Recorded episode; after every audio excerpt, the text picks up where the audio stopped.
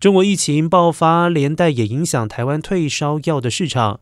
台湾的行政院长苏贞昌十三号先喊出，中国疫情爆发将来台抢药。